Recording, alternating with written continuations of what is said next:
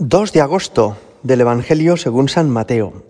Después que la gente se hubo saciado, Jesús apremió a sus discípulos a que subieran a la barca y se le adelantaran a la otra orilla, mientras él despedía a la gente. Y después de despedir a la gente, subió al monte a solas para orar. Llegada la noche, estaba allí solo. Mientras tanto, la barca iba ya muy lejos de tierra, sacudida por las olas, porque el viento era contrario. A la cuarta vela de la noche se les acercó Jesús andando sobre el mar.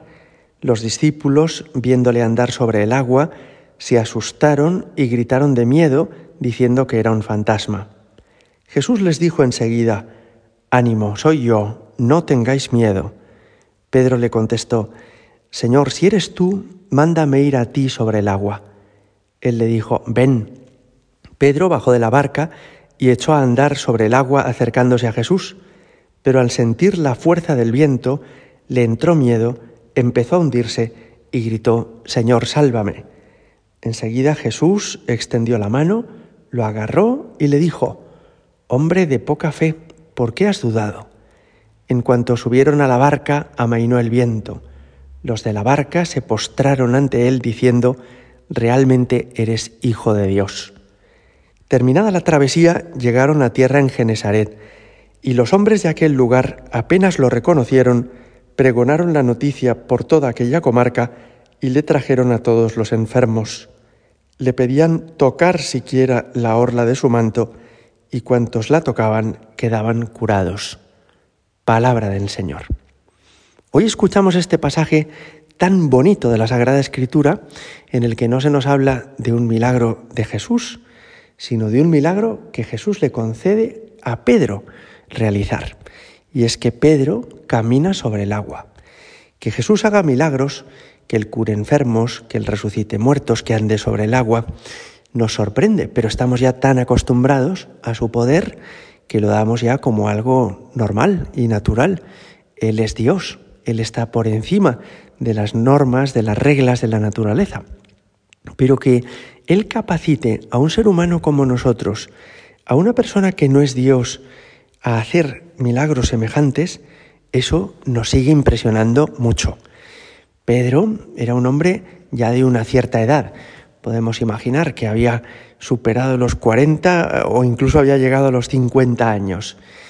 Le imaginamos también sobrado en kilos y fornido y fuerte por su dedicación a la pesca durante tantos años.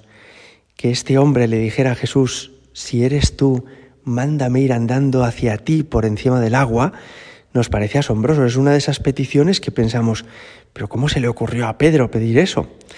Me sorprende porque en el Evangelio hay varias ocasiones en las que gente que le pide a Jesús peticiones disparatadas no recibe del Señor una reprensión, sino que el Señor les responde diciendo, venga, adelante.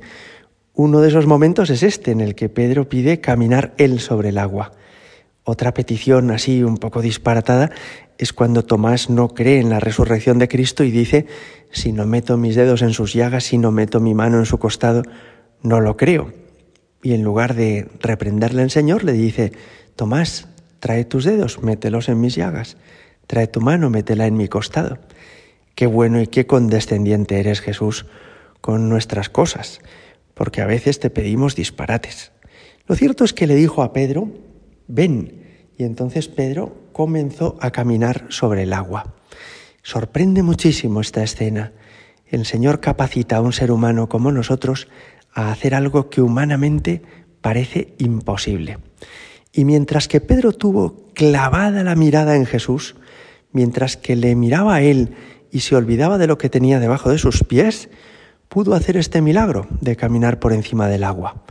Ahora, cuando ya bajó su mirada, cuando cayó en la cuenta de todo lo que pasaba por debajo de sus pies, peces, agua, olas, entonces empezó a agobiarse y empezó a hundirse.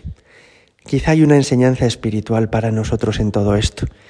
Mientras que tenemos fija nuestra mirada en el Señor, mientras que vivimos una amistad con Él que nos hace vivir en un diálogo permanente con Él, en oración y confiando en Él, no hay dificultad que nos resultará demasiado complicada. Pero como empecemos a ponderar qué difíciles son las cosas, qué débil soy yo, no sé si voy a poder, a lo mejor esto es muy difícil, entonces estamos perdidos. Jesús le extiende la mano y gracias a eso le levanta. Fijaos que decía el Evangelio que había una tempestad, que las olas eran contrarias a la barca. La petición de Pedro no ha sido, Señor, calma ya por fin esta tempestad, que no haya vientos, que no haya olas, que podamos remar con tranquilidad hacia la costa, sino que la petición de Pedro ha sido que yo pueda andar sobre el agua. Y creo que es una petición que le podemos hacer al Señor cada uno de nosotros y que le gusta más que el hecho de pedir que cesen las dificultades. Cuando vienen los problemas, cuando todo se complica, cuando hay más cosas que hacer que tiempo para hacerlo, cuando parece que todo nos viene en contra, entonces hay como dos opciones. Una es pedirle al Señor que se arreglen los problemas, y eso Él no lo suele conceder. O la segunda posibilidad es, Señor, dame la gracia de sobreponerme a los problemas. Es decir, que siga la tormenta, que siga el viento, que sigan las olas, pero que yo pueda caminar sobre todo eso, andar hacia ti. Y eso a Pedro se lo concedió y a nosotros también nos lo quiere conceder. Muchas veces lo que hemos de hacer no es pedir que ya no haya dificultades, sino que Jesús nos haga capaces de sobreponernos a las dificultades, de seguir hacia adelante aun en medio de muchas contrariedades y de muchas complicaciones. Hoy le pedimos esto al Señor, que nos conceda la gracia de caminar sobre las olas, porque Él concede este tipo de peticiones con gusto. Gloria al Padre y al Hijo y al Espíritu Santo, como era en el principio, ahora y siempre, por los siglos de los siglos. Amén.